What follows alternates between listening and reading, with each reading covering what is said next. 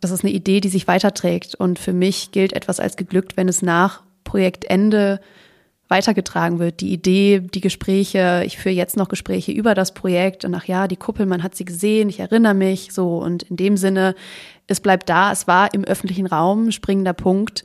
Es liegt immer noch da, die, der Grundstein ist da, man kann jetzt vorbeigehen und den QR-Code scannen, den Text lesen, die Homepage steht.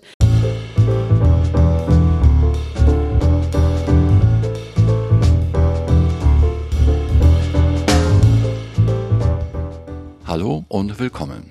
Hamburg Arts, das ist ein Podcast mit Themen und Geschichten aus der Kunstwelt. Und ich bin Kai Detlefs, Journalist in Hamburg.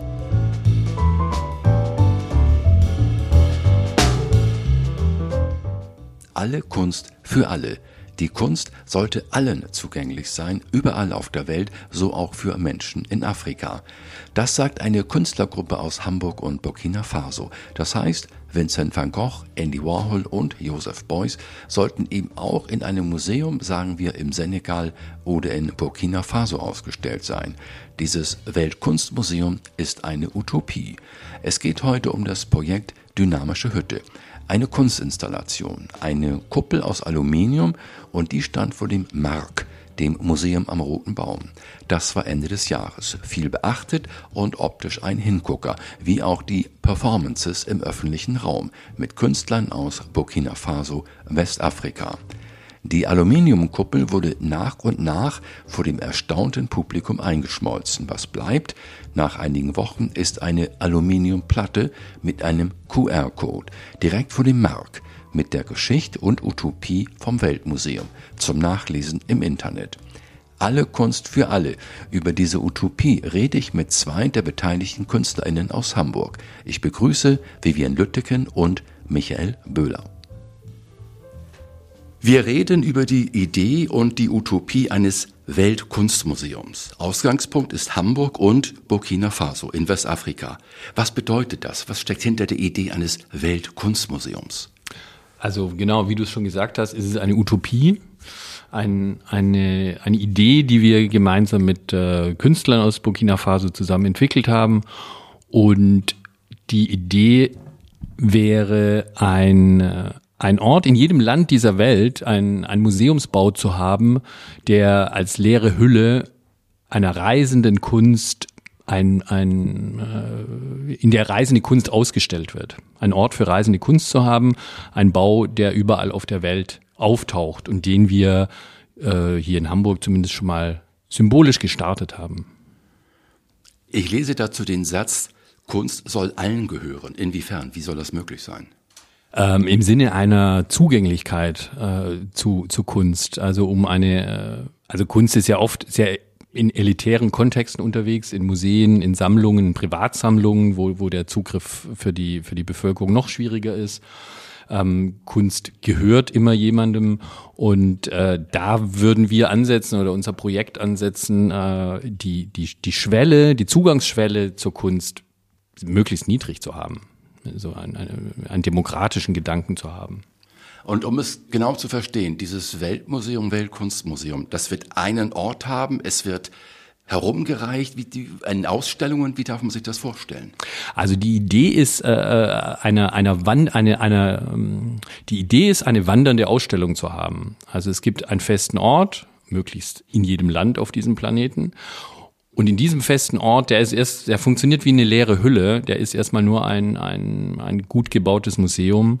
Und die Kunst wandert, die Kunst äh, äh zieht nomadisch durch die Welt und ist dadurch sichtbar für an allen, an allen Stellen. Nicht nur im Louvre, nicht nur im, im Humboldt-Forum, sondern die Kunst ist auf der Welt präsent. Auch die westliche Kunst natürlich. Es geht sozusagen einen Schritt weiter, indem man das Weltkunstmuseum nicht als einzelnes Museum begreift, sondern sozusagen in verschiedensten Ländern, im besten Fall in jedem Land, ein Weltkunstmuseum stehen hat. Es ist mehr ein Prinzip eigentlich. Genau. Mhm. Das Projekt hier vor dem Mark nennt sich Dynamische Hütte. Ähm, was hat es damit auf sich? Äh, was, was, haben, was wurde gezeigt? Was war die Idee dabei?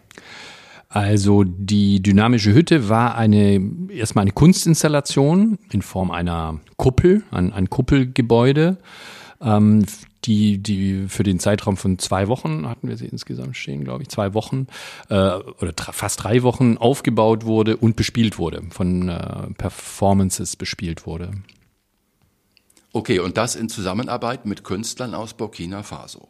Genau, mit zwei Partnern aus Burkina Faso, mit denen wir schon seit einigen Jahren zusammenarbeiten. Das ist einmal Sie Palenfo, ein, äh, ein Regisseur und aber auch selbst Performer aus Ouagadougou und aus Burkina Faso, sowie ähm, Mimpamba Thomas Kombari, sein Kollege oder unser Kollege, ein Performer, genau. Und die beiden zusammen haben innerhalb dieser von uns entwickelten Skulptur, haben sie geprobt, mit uns zusammen auch an der Skulptur gearbeitet, sie mitentwickelt ähm, und haben darin performt. Genau. Und was sie performt haben, war ein, ein quasi ein eigens geschriebener Text. Das muss man vielleicht an der Stelle auch dringend sagen. Vivian, du hast all das organisiert. Okay. Und jetzt frage ich dich, wie lief das ab an den einzelnen Tagen? Lief das nach Plan? Was hast du organisiert? Wie, wie war das? Ja, wir sind ein dynamisches Projekt, kann man so sagen. Das heißt, der Prozess war auch dementsprechend dynamisch. Als erstes steht die Idee im Raum und äh, danach eben die große Frage, wie können wir unsere Idee umsetzen, wie können wir unsere Idee ähm, in diesem Fall eben in die Öffentlichkeit tragen, in den öffentlichen Raum. Es war ja ein Projekt im öffentlichen Raum. Ähm, und als erstes, sage ich mal, kommt die Zusammenkunft der Künstler als erstes, indem man sagt, okay, wir haben ein, eine Vision, eine Utopie und an der wollen wir gemeinsam arbeiten. Einmal eben Bühnenbildner und dann Performer und Regisseure. Und mein Job oder meine Aufgabe ist es sozusagen, das zu ermöglichen. Das heißt, diese Zusammenkunft sozusagen zu ermöglichen, den Raum dafür zu geben und dementsprechend danach auch die ähm, Vermittlung in die Öffentlichkeit zu arbeiten. So, das heißt, äh, das Projekt muss gesehen werden, es muss funktionieren, die verschiedensten Positionen müssen klar sein, organisatorisch muss geklärt sein, wer macht was wann, wie kommen die Sachen dahin. So, und äh, das war sozusagen meine Position und ähm, das ja, ist sozusagen auch mein Wunsch, wenn ich, wenn ich arbeite, dies zu ermöglichen und dafür einfach den Raum zu schaffen. Was ist der Ausgangspunkt dieses Projekts? Äh, wer hatte die Idee? Wie ist das entstanden? Wie war das zwischen ja, Burkina Faso und Hamburg? Der Ausgangspunkt war genau gesagt ein gemeinsamer Abend bei einem sehr leckeren Bier in äh, Ouagadougou haben wir das getrunken. Markus Lohmann und äh, Thomas Compari. Und bei dem Biergespräch äh, hat er uns einen Text vorgestellt oder hat einen Text erwähnt, den er uns gerne äh, vorstellen möchte und hat uns den geschickt. Ähm, und dieser von ihm verfasste äh, Text war dann für uns eigentlich die Initialzündung, um dieses Projekt zu entwickeln.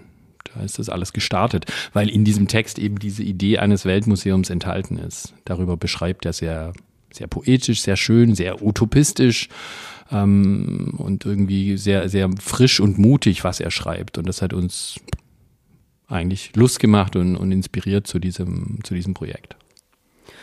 Und dann im zweiten Schritt sozusagen auch mich inspiriert, mit euch zusammenzuarbeiten. Also auf äh, diese Anfrage hin sozusagen haben Markus und Micha mich dann gefragt, ob ich sozusagen auch Lust hätte, da mit einzusteigen und eben als Produktionsleitung mitzuarbeiten. Und dementsprechend war es wirklich dieser sehr, wie du gerade gesagt hast, frisch geschriebene Text, der eben so eine utopistische Idee dieses Weltmuseums aufmacht, der mich dann auch inspiriert hat zu sagen, ja, das, ähm, da würde ich gerne mit euch zusammenarbeiten. Daraufhin haben Markus Lohmann und Michael Bühler den Antrag gestellt bei der Kulturbehörde und so nahm das Ganze dann seinen Lauf.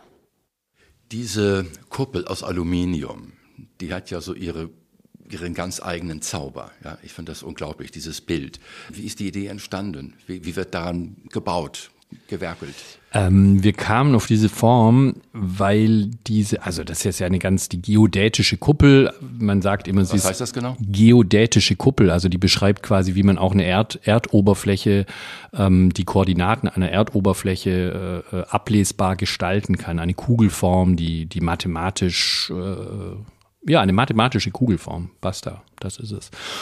Die ursprünglich von, von äh, Buckminster Fuller äh, erfunden wurde, so sagt man nicht ganz richtig, aber egal, der, der hat sie auf jeden Fall bekannt gemacht und groß gemacht und äh, die steht seit den, würde ich sagen, 60er Jahren, ähm, ist die schon auch architektonisch äh, ein Ausdruck von Modernismus, von, von fast Utopie die ist als Form überall vom Vergnügungspark bis zu irgendwelchen äh, Mars-Projekten taucht die auf. Und das war auch unsere, unser, unser Ansatz zu sagen, naja, wir brauchen, wenn wir ein utopisches Museum bauen, brauchen wir auch eine utopistische Form dafür.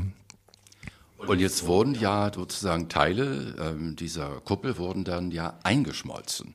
Wie, wie wird so ein Prozess geplant? Ich meine, was, äh, wie, wie funktioniert das? Genau, ähm, unsere Idee war sozusagen, das Projekt insofern dynamisch zu gestalten, als dass wir mehrere Tage haben, mehrere Wochen, an denen diese Hütte hier im Hamburger Raum zu sehen ist und zugleich aber auch was Bleibendes hinterlässt. Und ähm, dann kam die Idee drauf, auf, sozusagen diese Aluplatten, aus denen die Kuppel gebaut ist, nach und nach einzuschmelzen und aus diesem eingeschmolzenen Aluminium dann einen Grundstein zu verlegen vor dem Markt, der eben dann bleibt.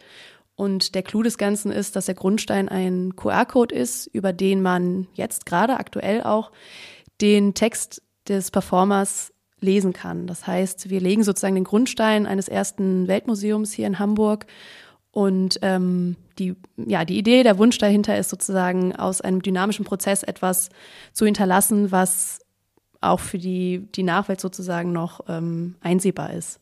Und vielleicht, das würde ich an der Stelle noch gerne dazu sagen, äh, ist der, der Ort, dass wir es nämlich direkt neben dem Markt gemacht haben, auch nicht ein beliebiger Ort, sondern quasi genau auch äh, äh die Alternative äh, zu diesem aktuellen Restitutionsprozess. Ne? Das Mark steht für die, für, für wahrscheinlich den Prozess einer Rückgabe von Raubkunst oder von, von afrikanischer Kunst. Und wir setzen auch räumlich jetzt direkt unmittelbar daneben an und sagen, hier entsteht aber die, die Zukunft, der Museumsbau der Zukunft. Ja, es ist ja direkt sozusagen vor dem Markt, auf dem Gelände des Markt. Ich meine, wie hat das funktioniert? Wie war das Zusammenspiel? Wie war die Reaktion der Verantwortlichen im Markt in der Roten Baumschosse hier? Ja, wir kamen als äh, frisches, als ganz neues und auch eben sehr utopistisches äh, Projekt ähm, heran und es war ein spannender Prozess des Aufeinandertreffens ähm, an Betracht der Kürze der Zeit, in der wir das auch ganz, äh, das Ganze sozusagen realisieren wollten haben wir natürlich zu, zunächst auch erstmal auf ein bisschen, ähm, ja, auf Problematiken gestoßen, die primär sozusagen der Zeit geschuldet waren. Das heißt, äh, wir mussten schnell eine Zusage haben, wir mussten schnell wissen, wie können wir das Ganze vor Ort realisieren. Ähm, ja, dennoch sind wir sehr froh, dass das Mark im Endeffekt dem zugestimmt hat und ähm, eben auch interessiert war an dieser utopistischen Idee, was passiert danach. Und ähm, ja, das war sozusagen eine gute Zusammenarbeit, indem wir gesagt haben, wir beschäftigen uns mit der Frage, was kommt danach und äh, setzen euch nichts entgegen, sondern beschäftigen uns mit dem, was danach kommt. Wurde das von Mark gleich verstanden? Das, äh, oder gab es zunächst, wie soll ich sagen, wie war die erste Reaktion? War es Skepsis, war es Vorsicht? Wie darf man das verstehen? Natürlich kommt man erstmal mit einer gewissen Vorsicht ähm, an das Projekt heran und fragt ja, wie Weltkunstmuseum und äh, was heißt das für die aktuellen Museen, die es gibt? Sollen es uns nicht mehr geben? Natürlich kommen erstmal solche Fragen auf. Und das ist ja auch in Ordnung. Und diese, diese Art der Reibung ist, glaube ich, auch das, was uns weiterführen kann in dieser Debatte der Zugänglichkeit der Kunst. Und uns geht es um eine Zugänglichkeit der Kunst, um die ja, Vision der Demokratisierung der Kunst. Und äh, da sozusagen war die Schnittstelle zwischen dem Marc und uns, dass wir gesagt haben, das ist eigentlich der springende Punkt. Denn auch ein Marc möchte, dass alle Welt sozusagen die Kunst sieht, dass die zugänglich ist für alle. Und ähm, die Zugänglichkeit der Kunst ist schlussendlich, würde ich sagen, das, was uns äh, in diesem Projekt dann vereint hat. Ein bisschen erschreckt hat sich das Mark zu Beginn auf jeden Fall aber den Begriff Hütte, weil der äh, natürlich erstmal belegt ist mit so einer Armutsvorstellung von Behausung. Und ähm, da war, also das, das war schon eigentlich der erste Punkt, den es auszuräumen galt und, und äh, unsere Begrifflichkeit zu erklären und unsere Vision damit zu erklären. Hm. Ja, der Begriff Hütte ist natürlich besetzt. Das wäre Klischeevorstellung. Ähm, warum dieser Begriff Hütte und wie versteht ihr diesen Begriff Hütte? Genau, also Hütte war für uns eigentlich dann so ein, so ein äh, Hybrid oder eine Kombination aus zwei äh, Hüttenbegriffen. Zum einen ähm, die mittelalterliche Dombauhütte, die äh, auch so ein Zusammenschluss ist von verschiedenen Gewerken zur Errichtung eines großen, damals äh, Doms oder Kathedralenbau, bei uns eben eines Museumbaus, Museumsbaus. Ähm, und die andere Hütte ist die Stahlbauhütte oder die metallverarbeitende Hütte, in der Metall eingeschmolzen wird und weiterverarbeitet wird. Und beides dockt ganz gut an unsere Idee an und deshalb äh, und am Ende letztlich auch fast schon so eine comichafte Vorstellung einer dynamischen Hütte, die sich, die sich körperlich bewegt, was unsere Hütte auch tat. Die hat sich verformt, verändert. Inwiefern hat sie sich? Durch das Einschmelzen. Sie war natürlich am Anfang dieser geschlossene Kuppelbau und, und dadurch irgendwie beeindruckend. Und dann hat sie sich aber über die Performances in diesen zwei Wochen in der Form verändert, weil das Dach sukzessive abgebaut wurde und eben eingeschmolzen zu dem Grundstein, den Vivian äh, erwähnt hat. Und dadurch hat sie ihre, ihre Form verändert. Sie war auch begehbar, das Publikum stand außen rum. Sie hat sich auch in der Performance selbst verändert. Es war auf jeden Fall eine eine dynamische Hütte, die sozusagen auch für alle bespielbar war, sowohl fürs Publikum als auch für die Performer in der Hütte. Also es ist optisch sehr reizvoll und äh, ungewöhnlich bildstark und diese Aktion mit dem Einschmelzen. Ähm, wie waren denn die Reaktionen der, der Menschen, der Leute hier? Das war von bis, also von einer Enttäuschung, dass hier keine Glühweinhütte ist und wir nicht für die Allgemeinheit jetzt äh, umsonst Glühwein ausschütten, bis hin zu purer Faszination und einem ähm, Nachbarn, der das ganze Projekt von Tag eins bis zum letzten Tag äh, auch dokumentiert hat, vom, vom Fenster gegenüber, von der gegenüberliegenden Straßenseite. Ähm, also da war wirklich alles mit dabei. Da waren Kinder mit dabei, die, die beim Aufbau der Hütte mitgeholfen haben, die da reingekommen sind. Dann aber auch Spaziergängerinnen mit, mit Hunden, die da stehen geblieben sind. Es war einfach sehr, sehr vielfältig und äh, für uns auch inspirierend zu sehen, was die Leute in dieser Hütte sehen und ähm, wie sie dem auch begegnen. Also auch die Frage, ah, okay, jetzt habt ihr hier Künstlerinnen, Künstler aus ähm, Burkina Faso, wie kam es dazu? Also wir haben viel dann sozusagen in diesem Sinne auch über die Kollaboration gesprochen und das war für uns schön, dass eben dieser Prozess des Zusammenarbeitens auch in die Öffentlichkeit getragen wurde und nicht nur ein fertiges Produkt dort steht. Und wie haben Menschen das aufgenommen oder verstanden? Wurde dieses Weltkunstmuseum verstanden in, in dem gewünschten Sinne? Im Gespräch wurde es auf jeden Fall verstanden. Was wir erreicht haben, war, die Leute neugierig zu machen ähm, und dadurch über diese Neugier in Gespräch zu kommen, also im Anschluss an die Performances gab es auch dann tatsächlich ein bisschen Glühwein, meistens. und äh, darüber mit den Leuten zu sprechen, was ihre, was ihre Eindrücke waren. Und äh, ich würde sagen, dass sich die Idee eigentlich immer sehr, sehr gut vermitteln hat lassen und dass die Leute sehr, sehr mm, positiv darauf reagiert haben. Wie haben denn die Künstler aus Burkina Faso reagiert und hier mitgemacht? Ich meine, wie haben die unser Hamburg aufgenommen? Ähm, genau, Thomas ähm, war schon öfters hier für verschiedene Arbeiten. Sie war auch schon in Deutschland. Also man muss auch sagen, dass die beiden schon öfters im Arbeitskontext hier in Deutschland waren unser Hamburg sozusagen hat ihnen sehr gut gefallen. Und ähm, sie haben es so aufgefunden, dass ähm, der Großteil sozusagen dieser Installation von Markus und Michael schon fertig war. Das heißt, sie konnten sozusagen direkt mit der performativen Arbeit in diesem, in, in dieser Hütte loslegen. Und das hat natürlich auch geholfen, dass die Arbeitsteilung ziemlich effektiv war, dass sie ähm, sozusagen diesen Raum für sich gefunden haben, den sie dann aber auch selber für sich entdeckt haben und auch selber, ähm, ja, wie nennt man das sozusagen, eigen gemacht haben. Also das war komplett ihr Raum da drin. Und das war für uns sozusagen auch ein, ein großer Anspruch zu sagen, man arbeitet auf Augenhöhe und ähm, was ihr da denn kreiert, die Performance, das ist komplett sozusagen eure Sache. Also das ist eure Message, die ihr transportieren wollt. Und ich glaube, das war ein wichtiger Punkt und den haben die beiden auch ähm, gespürt und, und angenommen. Wir hatten noch eine dramaturgische Unterstützung aus Berlin, Christine Roller, die vor allem dann auch ähm, mit den beiden zum Thema ja, Publikumsarbeit zusammengearbeitet hat. Wie kann das von einem deutschen Publikum aufgenommen werden? Die beiden sprechen kein fließend Deutsch. Wie schafft man es sozusagen, diesen französischen Text ins Deutsche zu übersetzen, ohne jeden, also ohne Untertitel zu haben die ganze Zeit? Lasst uns reden über diesen Text, der ja Grundlage war dieser Performances. Ähm, der Text war auf Französisch gehalten. Was ist jetzt Inhalt? Was wird ausgesagt? Also der Text von äh, Combary beschreibt eigentlich ihn selbst als ähm, in einer konkreten Situation, nämlich dass er als Flaneur, als Besucher in Paris war und das Musée du Quai Branly, äh, Jacques Chirac, das ist quasi das Pendant in Paris zum Mark hier in Hamburg, äh, besucht hat, also in dem afrikanische Kunst ausgestellt ist und eigentlich beschreibt sie, das äh, beschreibt der Text sein Erstaunen, sein eigentlich positives Erstaunen angesichts der Präsentation dieser, dieser Kunst.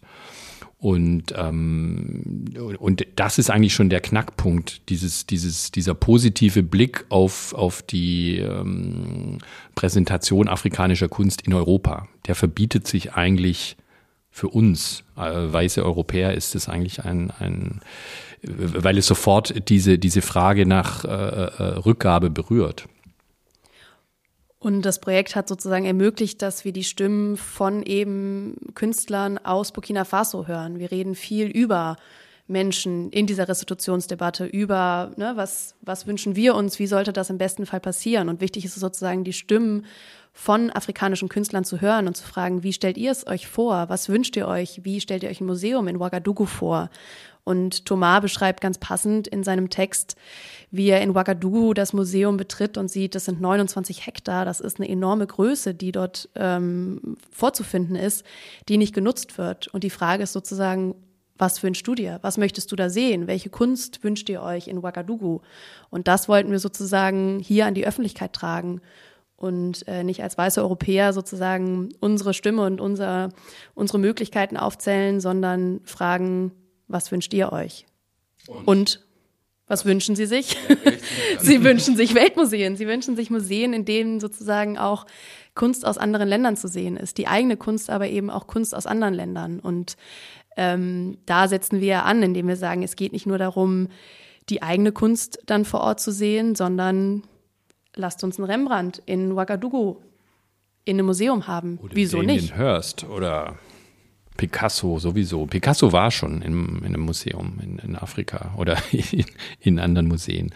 Aber genau, die, die quasi die Teilhabe und, und das ist wieder dieser, diese Demokrat, demokratische Vorstellung von, von der Kunstteilhabe. Sie möchten einfach die Möglichkeiten haben, die wir hier auch haben. Und zwar beinhaltet es Top-Museen äh, von Star-Architekten gebaut und äh, Top-Kunst der Welt. Und dann muss vielleicht auch das am Ende muss vielleicht sogar auch die katholische Kirche das Turiner Grabtuch äh, aus seinem Panzerglasverschlag rausmeißeln und äh, in den äh, Kunsttransporter packen und auf Reisen schicken. Das ist das Potenzial.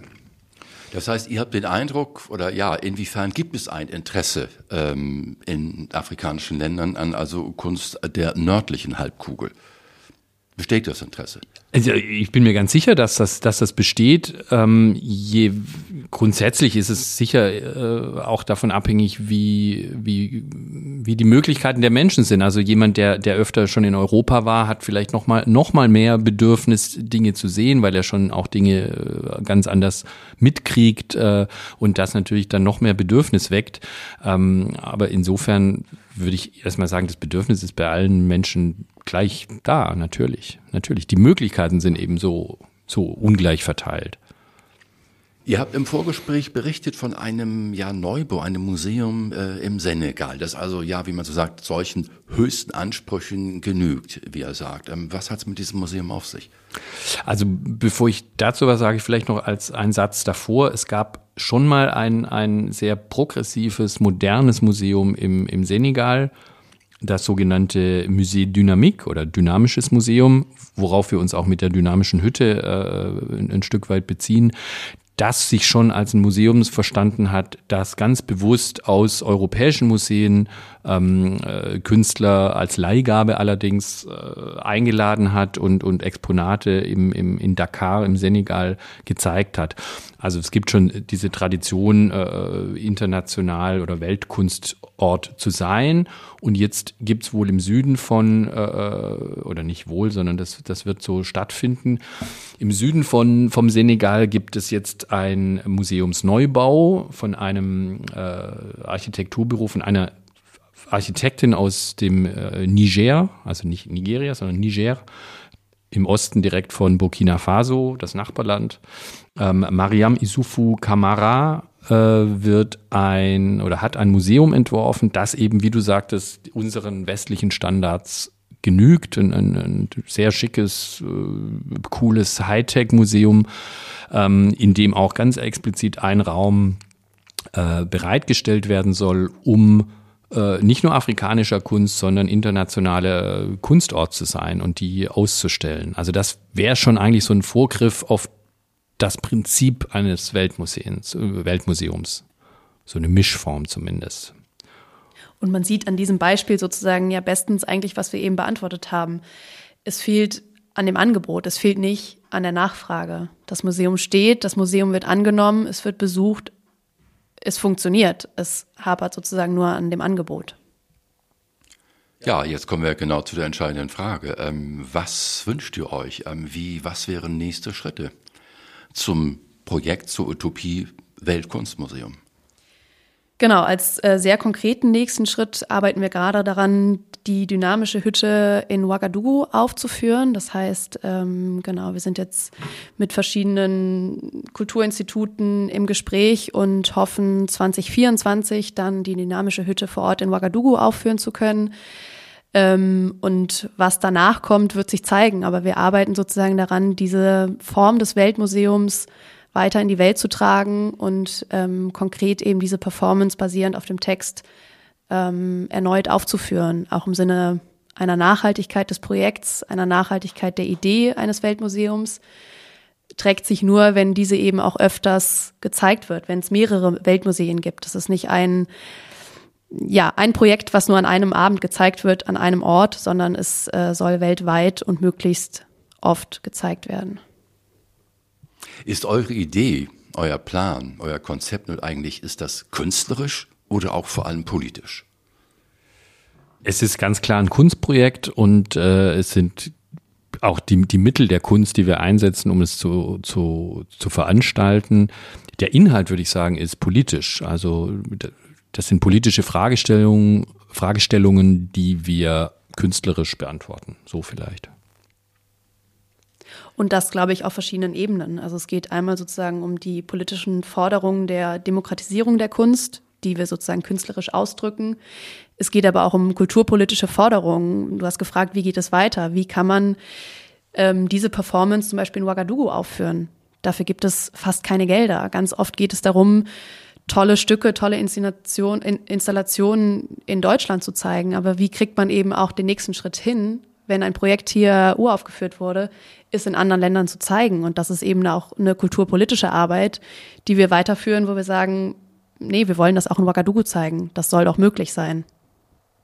Insofern ist es künstlerisch und politisch. Euer Projekt berührt ja auch die Diskussion um koloniale Raubkunst, um die Rückgabe, richtig? Inwieweit spielt euer Projekt Dynamische Hütte, diese Utopie in die Diskussion um die Rückgabe kolonialer Raubkunst. Mhm. Ähm, wir berühren diese Debatte, aber eigentlich ähm, in unserem Verständnis setzen wir nach nach dieser Debatte an, nach einer geglückten äh, Rückgabe all dieser Dinge, die wir gar nicht, die wir unterstützen, hinter der wir voll stehen, ähm, würden wir aber unser Projekt danach platzieren in einer ferneren Zukunft als ähm, als Antwort auf die Frage, was passiert mit den Menschen aus anderen Kulturen, die neugierig bleiben, die Interesse haben an der Kunst von anderen Kulturen, äh, das, das wird ja nicht zu Ende sein. Und äh, um, um dieses Bedürfnis, diesem Bedürfnis, ähm, was, was äh, zu befriedigen äh, oder zu geben, gibt es eben oder haben wir diese Idee eines Weltkunstmuseums entwickelt. Vivian, du hast ja auch äh, lange in Afrika gelebt und auch dort gearbeitet, künstlerisch als Tänzerin. Und jetzt meine Frage, wie, wie können oder wie sollten wir das naturell, diese afrikanischen Künstler verstehen? Gibt es da etwas, was wir wissen sollten? Also es gibt kein Naturell der künstlerischen Arbeit, würde ich sagen. Es gibt kein, kein Naturell der Afrikaner an sich. Es gibt äh, viele Länder, viele verschiedene Formen der künstlerischen Arbeit, so, das äh, muss man auf jeden Fall sagen, aber es herrscht eine ganz, ganz andere Spontanität. Aufgrund der Begebenheiten, oft gibt es keinen Strom oder was auch immer, oder es funktionieren Sachen nicht so, wie wir das jetzt, sage ich mal, in Deutschland kennen. Und äh, deswegen ist die Arbeitsweise auch sehr viel spontaner und äh, führt dadurch zu ja zu einer anderen Form der Arbeit und äh, darauf mussten wir sozusagen uns auch einlassen, dass Dinge spontaner geschehen und gleichzeitig aber auch oft emotionaler, weniger konzeptionell, würde ich sagen, als wir es hier kennen. Also wir kennen das so, dass man einen langen Antrag schreibt und das perfekte Konzept vor sich liegen hat und dann sich daran abarbeitet. Und äh, dementsprechend war jetzt auch diese Zusammenarbeit eine sehr diverse, aber dadurch eben auch spannende und sehr ehrliche Arbeit, würde ich sagen. Die Zusammenarbeit, sagt ihr, die war auf Augenhöhe zwischen Künstlern in Burkina Faso und hier Hamburgern. Äh, was heißt das genau? Ich meine, das Geld kommt ja aber doch aus Hamburg, richtig? Das Geld kommt aus Hamburg, aber unser Ansatz war es, auf Augenhöhe arbeiten zu wollen. Das war unser Wunsch, dass eben Michael Böhler, Markus Lohmann, Thomas Combari und C. Palenfo als Viererteam auf Augenhöhe zusammenarbeiten. Das war unser Wunsch. Die Realität sieht natürlich dann leider oft anders aus. Das Geld kommt von hier, die Strukturen sind sozusagen hier. Und wir als Künstlerinnen möchten immer sozusagen sagen, ja, wir sind äh, ein Team, wir arbeiten kollektiv, aber die Realität sieht eben oft anders aus. Und äh, der muss man ins Auge blicken. Und das hat natürlich die Auswirkungen. Nämlich, was wäre das? Wie sieht die Realität anders aus? Die Realität sieht so aus, dass natürlich hier viel mehr Verantwortlichkeiten sind, dass das Geld von hier kommt und die Kunst auch hier bleiben soll, oft kulturpolitisch gesehen. Das heißt, das Interesse der Behörden ist nicht ein Interesse, Kunst, die hier produziert wird, hier gezeigt wird, dann noch in anderen Ländern zu zeigen. Es sind deutsche Steuergelder, die genutzt werden dafür, dass Kunst hier vor Ort gezeigt wird. Wir wickeln die, die, die Gelder ab. Äh, du warst bis jetzt noch bis zuletzt beschäftigt, die, die, die, die Finanzpläne äh, quasi ab, abzugeben und, und einzureichen. Wir stehen am Ende wahrscheinlich auch äh, in der Haftung oder in der Verantwortung für diese Gelder.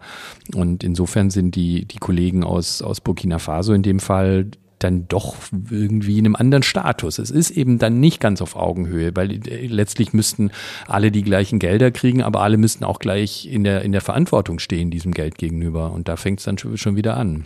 Es, es herrscht ein Ungleichgewicht und der, der viel hat, ist in der machtvollen Position. Und das wird man erstmal gar nicht lösen, diesen, diese, dieses, dieses Problem. Und Europa ist äh, grundsätzlich in einer anderen Position als äh, zumindest die westafrikanischen Staaten und viele andere afrikanischen Staaten. Und, und das ist so ein, so, ein, so ein grundsätzliches Weltungleichgewicht, das, das man erstmal gar nicht lösen kann. Das kann keine Behörde lösen. Und umso wichtiger in künstlerischen Prozessen wie jetzt eben diesen, dieser Reibung auch einen Raum zu geben und zu sagen, okay, wir versuchen es dennoch, mhm. selbst wenn wir scheitern.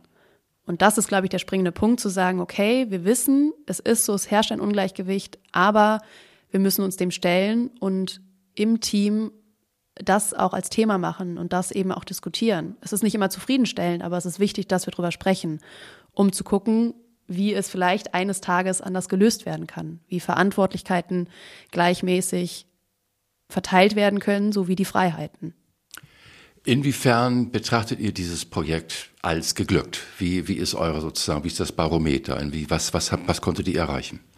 Also ich glaube, in, in dem Punkt, was das, was unser Publikum angeht oder die Menschen, die mit dem Projekt zu tun haben als, als Zuschauer, würde ich sagen, ist es total geglückt, weil es einfach eine sehr große Resonanz gab und, und eine sehr positive und eine interessierte Resonanz.